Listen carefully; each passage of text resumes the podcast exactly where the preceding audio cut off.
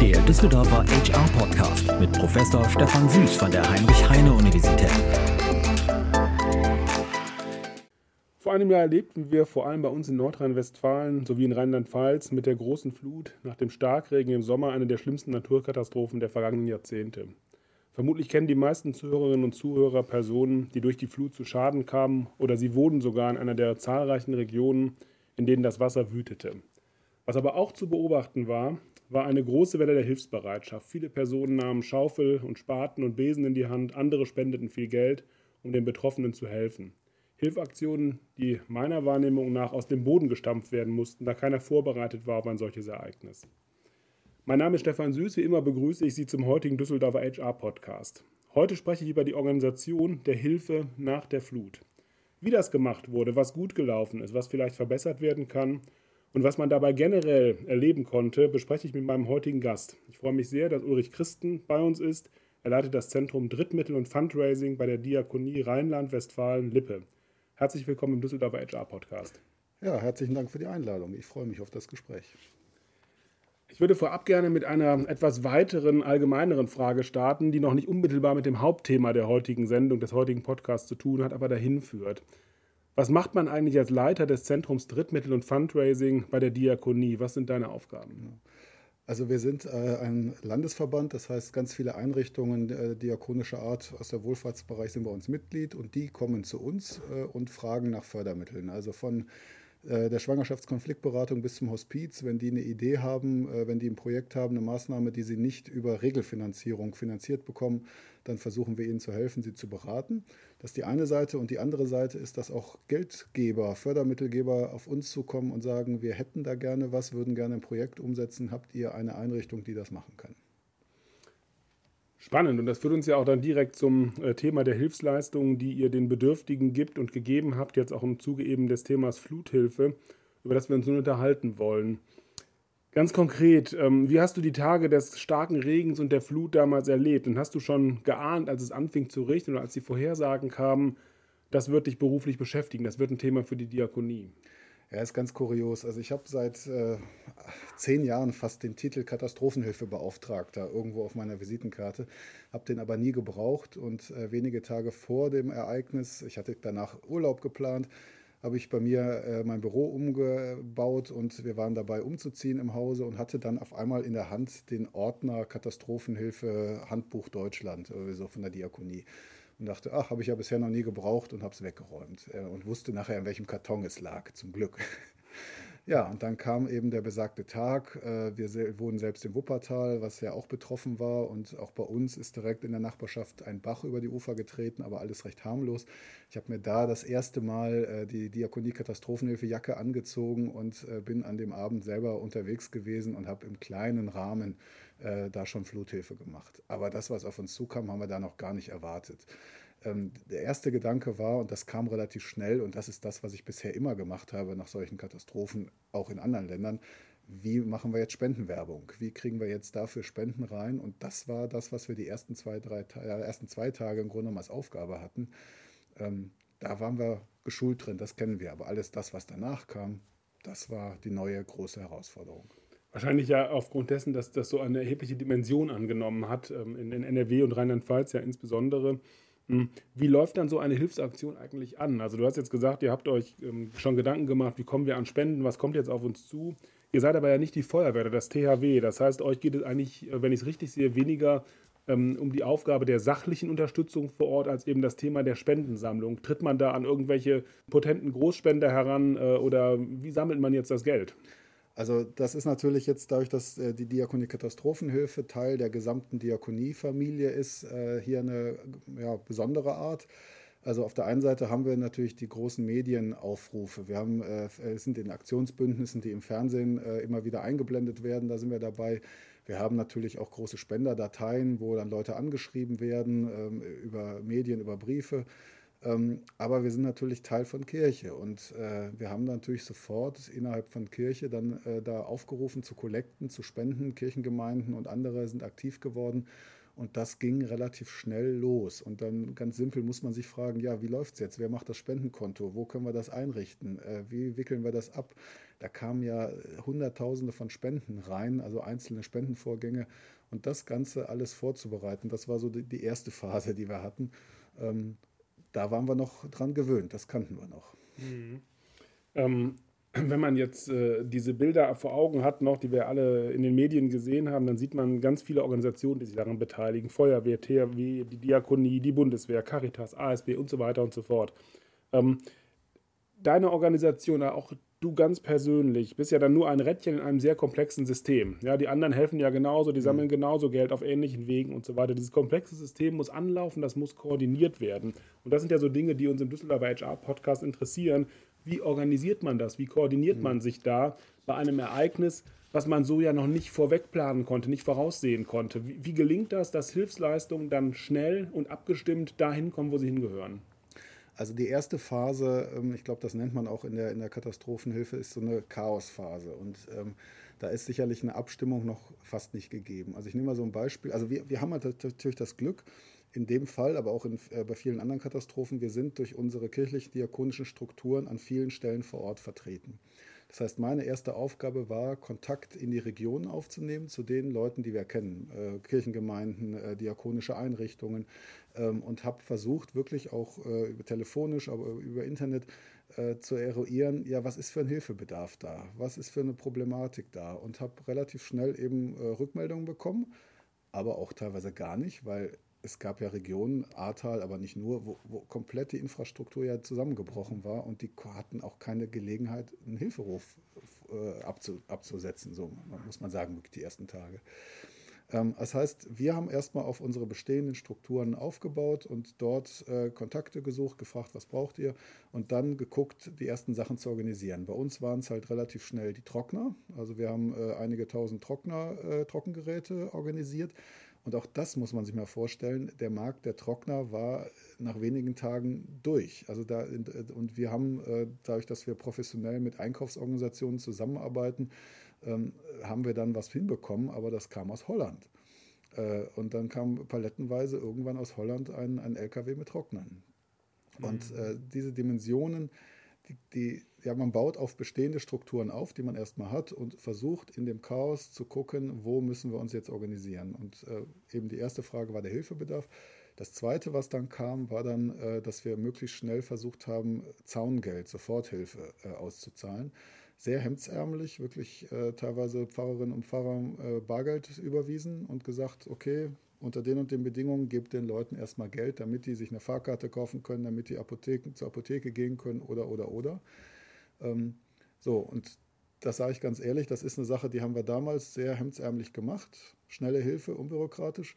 Das holt uns jetzt, wo wir es nachprüfen, wo wir gucken, was ist da passiert, was ist mit dem Geld passiert, holt uns insofern ein, dass wir da sehr viel Aufwand reinstecken müssen, um das jetzt nachzuarbeiten, mhm. weil wir natürlich nicht wollen, dass hier betrogen wird und dass das Geld irgendwie in fremde Hände kommt.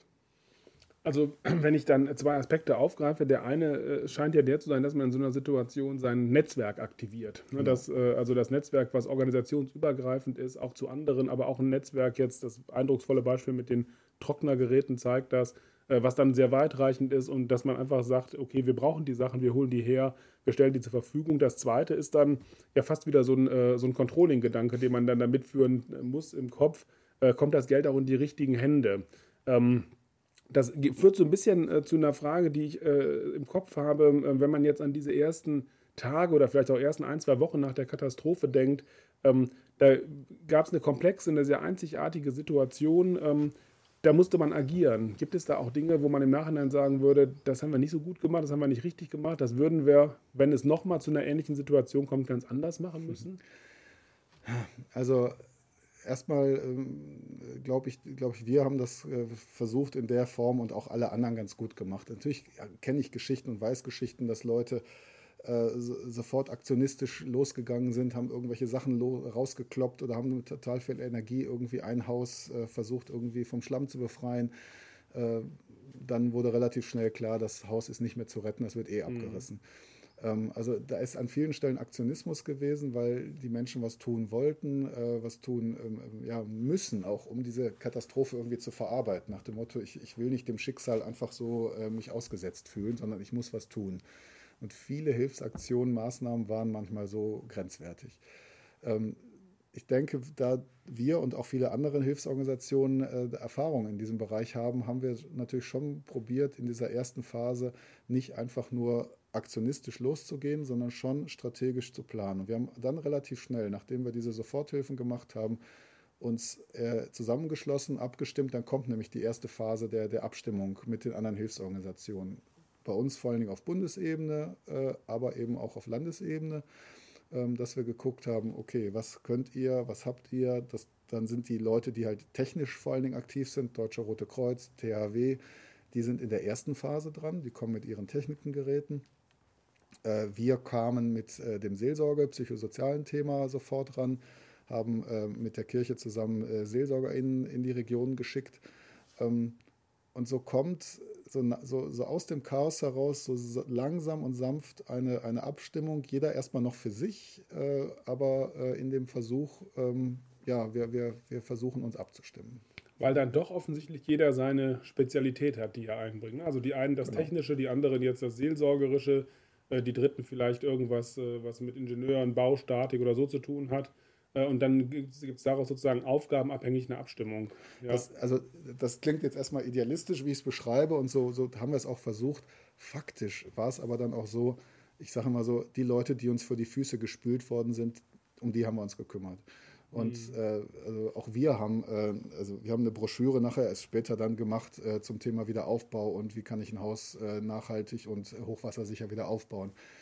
Obwohl wir keine Expertinnen im Thema Bauen sind, aber wir haben so viele Anfragen von Leuten bekommen, äh, die die Informationen zum Thema Bauen haben wollten. Und so ähnlich vermute ich ist es bei den anderen Hilfsorganisationen auch wenn jemand nachher einen Antrag stellt und dir drei Stunden sein Leid klagt, äh, dann ist das eine Art von psychosozialer äh, Seelsorgegespräche. Und da ist das egal, ob da jetzt Diakonie, äh, Caritas AWO mhm. oder äh, wer auch immer da ist. Also mhm. das muss man halt wirklich sagen, ganz vieles entsteht aus der Situation heraus, mhm. gerade am Anfang. Ja. ja klar, weil man es ja auch in der Form gar nicht planen kann genau. und in dem Vorhinein keinen Schlachtplan sozusagen machen kann, wer dafür was zuständig ja. ist. Ähm, dennoch stellt sich mir die Frage, wer hat denn eigentlich bei so einer Aktion den Hut auf? Äh, also ähm, 14. Äh, Juli, 15. Juli, die ganzen Hilfsorganisationen fahren äh, ins Ahrtal oder ähm, äh, nach Hagen, ins Bergische Land, äh, wo auch immer sozusagen die Flutkatastrophe war.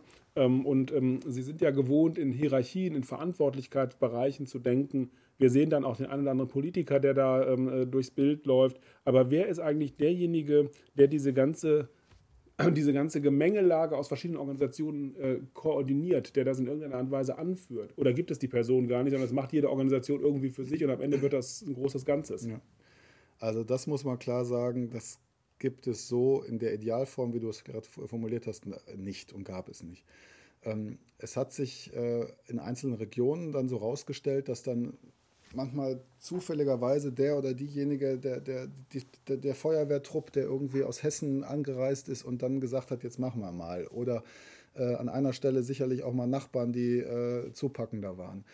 Ähm, es ist auffällig, dass in so einer, also weil, weil natürlich unsere Strukturen, jetzt besonders im Ahrtal und in der Eifel, komplett zusammengebrochen waren. Mhm. Da war ja auch die Verwaltung, oder in, wenn, ich, wenn ich Stolberg nehme bei Aachen, da ist das Rathaus abgesoffen. Das heißt, auch die, die, die Mitarbeitenden der Verwaltung konnten gar nicht mehr agieren. Ähm, äh, das heißt, die, die staatlichen Strukturen waren an ganz vielen Stellen überfordert, was ich zum Teil auch wirklich als kritische Sache, was unsere Demokratie angeht, was wir da erlebt haben, diese, diese Verzweiflung von Menschen, dass der Staat an äh, gewissen Stellen nicht schnell genug agiert hat. Aber wir haben dann, relativ schnell gesehen, dass es gewisse Strukturen in unserem Land gibt. Und das ist das Kuriose und Auffällige, dass das halt dann so Sachen sind wie äh, THW, äh, Feuerwehr, aber auch die Bundeswehr, wo es offenbar ähm, üblich ist, in Stresssituationen, in komplexen, schwierigen äh, Notlagen einfach Entscheidungen zu treffen. Und das ist das, was ich da eben erlebt habe und das, was auch bei uns ein Thema war man kann Probleme noch und noch wälzen und man kann mhm. zu jeder Sache nochmal die Frage stellen, was ist, wäre, wenn und äh, haben wir schon bedacht, ob. Äh, das kann man im Normalfall vielleicht in der Verwaltung machen und äh, Entscheidungen so lange ventilieren. in diesen Notsituationen braucht es Menschen, die einfach sagen, okay, wir haben jetzt ganz viel bedacht, jetzt entscheide ich. Und das sind offenbar Menschen, die in, äh, ja, das scheint mir beim Militär offenbar wahrscheinlich eine geübte Sache zu sein. Und deswegen fand ich das auffällig, dass an vielen Orten dann auf einmal äh, Soldaten, ehemalige Soldaten äh, und ähnliches dann lokal die Organisation übernommen haben. Ja, das ist ganz spannend, weil ähm, ja die Organisationen, äh, die angesprochen worden sind, oft sehr bürokratisch geprägt sind. Staatliche Organisationen wie die Bundeswehr oder wie ähm, Feuerwehr, Polizei, aber auch, äh, sagen wir mal, bürokratische Organisationen wie Hilfsorganisationen. Ähm, und denen äh, unterstellt man ja vieles, nur nicht die schnelle Entscheidung oft. Ne? Also, sondern das ist ja oft so nach dem Idealtyp der Bürokratie. Man wägt die Entscheidung ab in ihren Vor- und Nachteilen. Sie soll personenunabhängig sein, sie soll nicht willkürlich sein und so weiter. Alles das, was Max Weber uns äh, gelehrt hat zu dem Thema, spielt der, an der Stelle gar keine Rolle mehr. Völlig nachvollziehbar. Und dann sind es doch die Organisationen, die man als besonders bürokratisch empfindet, die dann schnell handeln und entscheiden können. Also es ist, äh, finde ich, eine sehr ähm, äh, skurrile Erkenntnis sozusagen ähm, äh, daraus. Ich kann vielleicht ein konkretes Beispiel da mal rennen, wo das einfach sinnbildlich klar wird. Äh, wir haben lange darum gerungen, äh, wie weit die Spenden ähm, gemeinnützigkeitsrechtlich in Ordnung, also aus dem Steuerrecht, verwandt werden können. Also dürfen wir platt gesagt auch äh, dem Generaldirektor oder der Chefärztin helfen. So, und hat mit dem Steuerrecht und mit der Abgabenordnung zu tun. Und es wurde immer auf andere Ebenen verwiesen. Es muss doch jemand mal entscheiden. Und das ging, das ging bis dahin, dass es Briefe an den Finanzminister in Berlin gab. Und der wiederum hat eine Antwort gegeben, die war dann ungefähr so, ist doch alles ganz klar, äh, regeln Sie das mit Ihrem örtlichen Finanzamt vor Ort. Also man, man, hofft immer, dass irgendjemand anders endlich entscheidet und äh, damit man selbst raus ist. Und ähm, ja, und ich habe halt die ganze Zeit, ich sage selber immer dafür gekämpft, ey, das ist doch jetzt klar und jetzt habt den Mut, das einfach mal zu entscheiden äh, und oder so zu handeln. Äh, und äh, aber wirklich ist, selbst dieser Fall wurde bis nach Berlin verwiesen und Berlin hat dann wieder auf die Ortsebene verwiesen. Das war unglaublich. In der Sache mögen ja äh, entsprechende Entscheidungswege äh, und, der Gang sozusagen durch die entsprechenden Instanzen richtig sein, aber hier geht es ja um schnelle Hilfe. Genau, genau. Und da ist das ja offensichtlich dann ähm, hinderlich. Äh, wenn wir ähm, äh, mal ähm, den Blick von solchen hierarchischen Entscheidungsprozessen wegrichten und auf äh, Prozesse kommen, auf, auf, auf Ablauforganisationen kommen, wie der Organisationsforscher sagen würde, ähm, gibt es irgendwelche Erfolgsrezepte, wo man sagt, das ist gut, damit das da fluppt, damit die Abläufe vernünftig funktionieren? Also ich nehme jetzt mal das Beispiel wirklich, wie es bei uns gelaufen ist. Wir haben ja dann ähm, in zehn Regionen, also von Hagen im Norden bis Trier im Süden, ähm, Hochwasserhilfeteams organisiert. Also äh, Mitarbeitende angestellt, die da von Haustür zu Haustür sich die Hacken abgelaufen haben, die Büros aufgebaut haben so, und das ist jetzt für mich zum Beispiel eine Erkenntnis, das hat bei uns super geklappt. Wir waren, also die, die ersten waren im August aktiv, äh, die meisten dann äh, September, Oktober, also relativ kurze Zeit, wenn man sich mal überlegt, angesichts von Fachkräftemangel und sonst was, 60 äh, Leute anzustellen. So, das hat bei uns geklappt, weil wir das dezentralisiert haben. Also mhm. wir haben mit unseren äh, diakonischen Strukturen vor Ort äh, Verträge gemacht, geguckt, wer kann aktiv werden. Ähm, da sind Hilfsorganisationen, also unsere Diakonieeinrichtungen, die wissen, wie man Sozialberatung macht, wie man, wie man Schuldnerberatung macht, die wissen, wie man Leute äh, anspricht. So, und die haben zum Teil Leute aus ihrer eigenen Arbeit rausgezogen. Das, war immer, das waren die am allerschnellsten. Sie haben aber auch Leute angestellt und Leute gefunden, die vor Ort vernetzt sind, die vor Ort die Situation kannten. Ähm, das wäre für mich so die erste Erkenntnis, also sowas zentral von einem Ort, wir sitzen in Düsseldorf, äh, von Düsseldorf aus zu machen, an zehn verschiedenen Orten 60 Leute anstellen, ähm, wäre nicht gegangen. Aber dadurch, dass wir das zentral von Düsseldorf aus koordiniert haben, die Standards gesetzt haben, die Workflows äh, vorbestimmt haben, äh, die Leute geschult haben, das Onboarding von Düsseldorf aus gemacht haben, hatten wir relativ schnell, ging alles per Video, super, Videokonferenzen, hatten wir relativ schnell eine funktionierende 60-köpfige ähm, Truppe, die, äh, obwohl von Trier bis Hagen ja sehr unterschiedliche Situationen waren, doch trotzdem ein sehr gemeinsames äh, Standing haben und, und wir haben dann irgendwann mal eine Phase, zwei, zwei Gottesdienste gemacht, wie es für Kirche gehört, zur, zur Einführung. Und ich habe da stolze Menschen gesehen, die, die stolz die blauen Jacken angezogen haben und gesagt haben, wir sind für die Diakonie aktiv im Hochwasserhilfeteam. Also eine Mischung aus dezentral örtlicher Kompetenz und zentraler Koordination mhm. und Steuerung. Wahrscheinlich auch, weil die äh, Trierer ja irgendwas von den Hagenern lernen können und umgekehrt. Ne? Also das ist ja wahrscheinlich auch wichtig, dass man das wieder zusammenführt, genau. äh, weil die Probleme ja dann äh, vermutlich vor Ort relativ ähnliche sind. Ja. Und weil wir erst geschafft haben, so ganz viele Kompetenzen zusammenzubinden. Mhm. Also wir haben eine Psychologin da drin, wir haben Leute, die Schuldnerberatung vorher gemacht haben. Und dann kommt dann die Frage, wie können wir denn Geld jemandem geben, der in Insolvenz ist? Weil das wird ja sofort dann einkassiert. Nee, dann sagt dann die Schuldnerberatung, das macht man so und so. Mhm. Und äh, das, vielleicht der, der schöne Vorteil an der Sache ist, wir haben alle ein sehr klar definiertes gemeinsames Ziel gehabt, nämlich Hochwasseropfern zu helfen. Und das motiviert natürlich, das, das, das äh, lässt einen gemeinsam einen Weg gehen, auch wenn man total unterschiedlich ist. Und die haben sich ja alle noch nie gesehen. Wir planen jetzt erst für September äh, mal ein gemeinsames Treffen, wo man sich mal gemeinsam sieht. Also, mhm. Ja, was wieder zeigt, dass sozusagen das gemeinsame Ziel motiviert. Wenn, genau. Und wenn dieses vor allem nicht in Frage steht, äh, weil wir ja ansonsten oft Situationen haben, wo wir uns schon beim Ziel nicht einigen können und dann in der Zusammenarbeit dadurch sicherlich gehemmt sind. Ähm, Du hast das gerade angesprochen, tatkräftige Hilfe, finanzielle Hilfe vor Ort. Ähm, das äh, hat man ja auch in den Spendengeldern und Spendenaufrufen gesehen. Direkt nach der Flut schnellt das nach oben. Viele Leute haben äh, vor Ort geholfen, viele Leute haben Geld überwiesen. Ich weiß jetzt, und du hast das auch äh, so eben im Vorgespräch gesagt, dass du immer mal wieder vor Ort bist in den betroffenen Regionen. Wie sieht das denn jetzt aus? Wird da immer noch so viel geholfen? Da ist man ja wahrscheinlich immer noch weit von Normalität und funktionierenden Strukturen entfernt. Äh, gibt es immer noch Spenden, die da eingehen? Gibt es immer noch Leute, die sagen, am Wochenende greife ich zur Schaufel oder was auch immer da gerade notwendig ist? Oder ist das abgeflacht jetzt?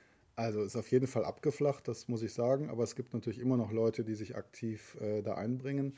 Ähm, wobei das aber auch eine, eine, übliche Phase ist. Wir können einfach als Menschen natürlich nicht immer nur Krise. Das mhm. merken wir jetzt gerade in der Gesellschaft, wie schwierig das ist. Deswegen ist uns halt immer ganz wichtig, es gibt äh, eine Anfangsphase des, des, ehrenamtlichen Engagements, des, des nachbarschaftlichen äh, Unterstützens und dann braucht es professionelle Strukturen, die auch bezahlt werden müssen. Also ähm, ich sage immer, Bargeld allein hilft nicht. Also einfach nur den Leuten Geld zu überweisen und dann zu sagen, jetzt macht mal damit und jetzt wird, wird euer Haus schon wieder schön, das reicht nicht. Und gerade die Klientel, die wir als Diakonie haben, das sind die alleinstehenden SeniorInnen, das sind die äh, Familien mit vielen Kindern, Menschen, die, die Sprachprobleme haben, psychisch, die, die auch vorher schon im Leben Schwierigkeiten hatten. So, das sind die schwierigen Fälle. Um die kümmert sich auch ehrenamtlich nicht so gerne jemand. Das heißt, da braucht es professionelle Unterstützung, Strukturen, die wir eben aufbauen und die eben nicht nach wenigen Monaten aufhören, sondern weitergehen. Und was auch ganz auffällig war, viele von den ehrenamtlichen HelferInnen, die es da gab, die haben dann mit der Zeit äh, entweder sich eine Stelle gesucht, wo sie dann ihre, ihre Hilfaktionen dann äh, verfestigen können, oder haben halt irgendwann gemerkt, ich komme an meine Grenzen, es geht nicht mehr, ich muss hier aufhören oder abbrechen. Und dieser Übergang zwischen Ehrenamt zu Hauptamt, sage ich mal, das ist auch eine ganz heikle Geschichte und da sind wir immer noch so dabei an vielen mhm. Stellen, ja. Vielleicht ein Thema, was ich äh, jetzt gar nicht unmittelbar mit dem äh, heutigen Podcast in Verbindung gebracht habe, was mir aber gerade ein, äh, einfällt und in den Kopf kommt. Ähm, das ist ja auch durchaus äh, extrem stressig und belastend, was man da sozusagen sieht. Wir diskutieren ja viel über Belastung bei der Arbeit. Mhm. Hier haben wir dieses Thema Belastung bei der Arbeit und Belastung im Ehrenamt. Äh, wird da auch dann was gemacht, um Leute zu begleiten, die sagen, äh, ich habe jetzt hier Tage oder Wochen lang Leid gesehen, ähm, äh, ich kann nicht mehr? Ja. Also das gehörte mit eben zu unseren Aufgaben, dass wir eben so eine psychosozial-seelsorgliche Struktur aufgebaut haben, ähm, die nicht nur für die Betroffenen war, sondern auch für die HelferInnen an einigen Stellen. Mhm. Also ich habe so eine Geschichte, wo dann jemand mir, also habe ich erzählt bekommen von der Pfarrerin, die den betreut hat, dass jemand äh, ein Zimmer aufgeräumt und gesäubert hat, was halt voll mit Schlamm war und dann die Kratzspuren am Fenster gesehen hat von der Person, die da drin gestorben ist. Sowas lässt einen Helfer nicht kalt. Und ähm, das, das hat die Person dann wohl so lange noch beschäftigt, dass, äh, dass sie dann Gespräche gesucht hat. Und äh, wir haben sowas angeboten, andere machen das auch. Es gibt sowieso so Feuerwehrseelsorger und sowas bei uns und es gibt natürlich Supervision, also für die, für die hauptamtlichen Feuerwehrleute gibt es natürlich auch so, so Supervision mhm. und solche Geschichten, ja. Ja, ja, genau, aber die Ehrenamtlichen, die ja hier eine ganz große Rolle gespielt haben. Genau. Äh, Vielleicht noch eine Ergänzung, ist auch ein ganz spannendes Phänomen, weiß ich nicht, ob das zu, zu, zu eurer Personalthematik geht. Da sind ganz viele Helfer dabei gewesen, die zu Hause, sagen wir mal, sich nicht verwirklichen können, in einem Beruf sind, in einer Lebenssituation sind, wo sie nicht glücklich sind dann haben sie sich jetzt während der Hilfe in einer fantastischen Selbstwirksamkeit erlebt und gesagt, boah, ist das klasse, hier kann ich was bewirken und machen. Dann kamen sie wieder zurück nach Hause und merken wieder, oh, jetzt muss ich hier wieder nur äh, äh, Sachen abheften und lochen und so. Und die, dann gab es viele Geschichten von HelferInnen, die wirklich in Lebenskrisen gekommen sind. Was mache ich mit meinem Leben? Was, äh, Danach, dann Lebens dann, ja, jetzt in dieser Phase, die jetzt mhm. gerade so ist. Das fand ich auch nochmal ganz spannend, wie, wie Leute wirklich ihre Selbstwirksamkeit in der Hilfe erlebt haben. Und, und äh, ich kann anpacken, ich kann was machen. Ich, so. Und äh, sie sind aber irgendwo gebunden in einer ganz mhm. anderen Lebenssituation, ähm, was ihnen dann Schwierigkeiten bereitet. Wahrscheinlich ist das der positive Stress, der dann in der Situation selbst viel freisetzt, viel Energie und Kraft mhm. freisetzt und dann irgendwann lässt das nach und dann äh, ist diese äh, akute Situation vorbei und man ist zurück im Alltag und äh, sieht, dass man sozusagen jetzt wieder in den Alltag bewältigen muss. Genau. Ähm, ja. Ähm, in der Organisationsforschung, ich mache jetzt einen relativ harten Cut nach diesen ähm, äh, dann doch sehr beeindruckenden und ja auch äh, sehr persönlichen Schilderungen. In der Organisationsforschung diskutieren wir eigentlich seit Jahren immer wieder, dass Organisationen flexibel und agil sein sollen. So, und dieser Agilitätsbegriff ist einer, der mir immer Schwierigkeiten macht, weil ich nie so genau verstehe, was ist das eigentlich, was verstehen wir darunter. Kommt auch ein bisschen aus der Beratersprache, aber sei es drum. Also Flexibilität und Agilität sind so Dinge, die wir diskutieren, ähm, damit Organisationen unter Marktbedingungen angemessen und schnell reagieren können, sich anpassen können. Nun sind die staatlichen Organisationen, die jetzt nach der Flut geholfen haben oder auch immer noch helfen, nicht die ersten, die mir jetzt einfallen würden, wenn es um Beispiele gehen würde für flexible und agile Organisationen, weil sie ja als Institutionen bezeichnet werden, schon eine lange Tradition haben, gewachsen sind. Wir haben gerade schon darüber gesprochen, Strukturen haben, Hierarchie haben. Ist der Eindruck richtig, dass solche Organisationen eigentlich gar nicht dafür geboren sind, flexibel und agil zu sein? Oder sind diese äh, Organisationen in der besonderen Situation dann doch wahnsinnig agil und flexibel? Also ähm, ich würde das auch wieder, sowohl das auch. Also wir haben natürlich mit äh, sowas wie Kirchengemeinden bei uns, äh, aber auch diakonischen äh, Einrichtungen, nehmen wir jetzt mal ein Altenheim oder in einer Beratungsstelle.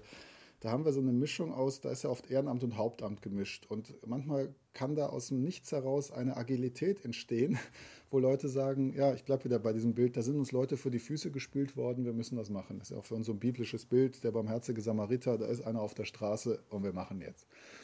Ähm, und das funktioniert. Wenn ich jetzt aber jetzt an uns, unser Haus hier denke, wir sind ein, ein, ein bürokratischer Landesverband, also ja, ein Spitzenverband von, von vielen, vielen Einrichtungen. Wir haben alle unsere Aufgaben, Zuständigkeiten mhm. und eine klassische äh, Organisationsstruktur versäult. Aber in dem Moment haben wir relativ schnell umgeschalten und ähm, ich habe das koordiniert, aber wir haben dann ähm, einen Krisenstab bei uns im Hause mit Vorstand gebildet, äh, aus allen Abteilungen Leute dazugezogen und haben relativ schnell ähm, agil agiert äh, hin und her zwischen den Abteilungen, weil wir ganz klar wussten, das ist jetzt die Priorität, die wir machen müssen. Alle Ressourcen, die wir im Moment haben, von IT über Buchhaltung bis hin zur Öffentlichkeitsarbeit, gehen da rein. Das hat die ersten Wochen, fand ich, ziemlich gut geklappt, mit sehr viel Stress und äh, war, war Aufwand und, und äh, machbar. Mit der Zeit aber flachte das auch ab, weil natürlich der Alltag, die Alltagsaufgaben der einzelnen Abteilungen dann übrig blieben. Und irgendwann kommt dann auch mal der andere Teil. Und man fragt sich dann, ja, wo muss ich, was hat jetzt Priorität? Die Standardaufgabe oder jetzt die Hochwasserhilfe? Und das war dann wiederum meine Aufgabe mit der Zeit und damit musste ich auch viel Geduld entwickeln, wenn dann Dinge nicht so schnell mehr gingen, weil es nicht mehr Priorität hatte, eine Umsetzung äh, von der IT-Abteilung oder die Öffentlichkeitsarbeit. Ähm, das ist, glaube ich, so der Punkt. Solange das Thema Priorität hat, kann so eine starre Organisation sehr agil reagieren, glaube ich, äh, wenn sie will. Ähm, aber wenn die Priorität nach hinten rückt, dann wird es deutlich schwieriger. Wer priorisiert das? Also einerseits das Ereignis als solches. Klar ist, dass es äh, Mitte Juli Priorität hatte, Ende Juli auch noch. Sind es aber vielleicht auch die, die Medienberichte, die dafür sorgen, dass, dass man da täglich mit konfrontiert wird und sieht, oh, das ist noch ein Thema, dann lässt das irgendwann nach und es rutscht von der Prioritätenliste runter, weil es andere Themen gibt. Dann doch die nächste Corona-Welle der Krieg oder was auch immer? Also wer macht die Priorisierung eigentlich von so einem Thema? Ja, also gesellschaftlich würde ich dir sicher zustimmen, was du gerade sagst. Das ist natürlich medial, öffentlichkeitswirksam. Wir sagen Median-driven Disaster, also mediengetriebene mhm. äh, Katastrophen. Bei uns im Haus oder bei den Hilfsorganisationen würde ich das nicht so sagen, sondern da geht es nach Bedarf, der, der gemeldet mhm. wird. Und äh, als wir mehr und mehr Anträge bekommen haben von, von Hilfen äh, und, und mehr und mehr Rückmeldungen von unseren Hochwasserhilfeteams, war einfach klar, hier muss weiter agiert werden und hier muss weiter Struktur aufgebaut werden, Gelder reingepumpt werden. Ähm, das ist, war unsere Priorität. Ich muss aber natürlich zugeben, dass die Leute, die dafür stehen, in dem Fall jetzt ich, weil ich das hier koordiniere im Haus, äh, immer wieder überzeugen müssen, immer wieder sagen mhm. müssen, das äh, braucht es. Und ich war froh, dass ich an der Stelle Rückendeckung von unserem Vorstand hatte, von also praktisch den Leitungskräften, die gesagt haben, ja, das hat Priorität und äh, wir ziehen das jetzt weiter durch. Eine letzte Frage äh, fällt mir noch ein. Ähm, jetzt ist äh, vermutlich ja leider, muss man das sagen, vor, äh, nach der Katastrophe auch irgendwie vor der Katastrophe. Also das Thema Klimawandel ist offensichtlich nicht wegzudiskutieren. Wir haben auch dieses Jahr schon Starkregen gehabt, wenn auch nicht mit den Ausmaßen wie im letzten Jahr. Wir hatten in Brandenburg das Thema Waldbrand. Wir haben die aus dem Krieg Geflüchteten ähm, und so weiter und so fort. Hat die Organisation Diakonie Rheinland-Westfalen-Lippe jetzt was daraus gelernt? Ich spiele an auf das organisationale Lernen, was wir diskutieren. Also kann die Organisation lernen, unabhängig vielleicht von Individuen, sodass sie beim nächsten Einsatz dieser Art vielleicht nicht ganz so überrascht ist wie damals, beziehungsweise nicht ganz so bei Null anfängt? Ja, ja. Nein, das kann ich auf jeden Fall unterstreichen und sagen. Also wir sind ja als großer Teil der Diakonie Katastrophenhilfe ähm, hier regional vor Ort aktiv. Und äh, ich nehme ein ganz simples Beispiel. Äh, als wir am Anfang hier angefangen haben, mit der Diakonie Katastrophenhilfe über die äh, Workflows zu sprechen, waren die Verträge der DKH äh, alle auf Englisch, ähm, weil sie bisher immer nur fast nur international aktiv war. Mhm. Sowas ist überarbeitet worden. Und wir haben jetzt ja direkt schon die nächste Krise, nächste Katastrophe äh, bekommen, nämlich die Ukraine-Geflüchteten, äh, die in Deutschland angekommen sind äh, wir haben auf den Erfahrungen, die wir äh, in den letzten Jahren gemacht haben mit der Flut, äh, viel schneller reagieren können bei den äh, Ukraine-Geflüchteten. Wir haben die Strukturen viel schneller aufgebaut gehabt, mit den Kollegen in Berlin die Sachen viel schneller äh, verhandelt. Ähm, ist eine andere Dimension, weil das meiste Geld äh, in, die, in die Nachbarländer geht, was wir gespendet bekommen haben. Aber wir haben auch in Deutschland Strukturen aufgebaut, Hilfe organisiert. Ähm, das ging erstaunlich schnell. Und ich muss sagen, ich, ich gehe noch einen Schritt zurück. Wir haben davor äh, bei uns nochmal Corona-Hilfen organisiert. Und ich muss ehrlicherweise sagen, ich bin total dankbar, dass sich da etwas kleineren Rahmen hat. Da haben wir so 2,8 Millionen Euro verteilt. Jetzt sind wir über 40 Millionen. Ich habe da ganz viel gelernt. Auch mein Team hat ganz viel gelernt, was wir dann im Hochwasser wirklich rausholen konnten und äh, nutzen konnten. Mhm. Also es ist schon ein Learning dabei gewesen. ja. ja. Ja, ich glaube, das waren äh, sehr spannende, sehr offene Einblicke äh, darin, wie man sozusagen als äh, Hilfsorganisation nach der Flut agiert hat, äh, zum Teil auch im sachlichen Sinne, aber eben auch was das Thema Spenden anbelangt, psychologische Unterstützung und so weiter.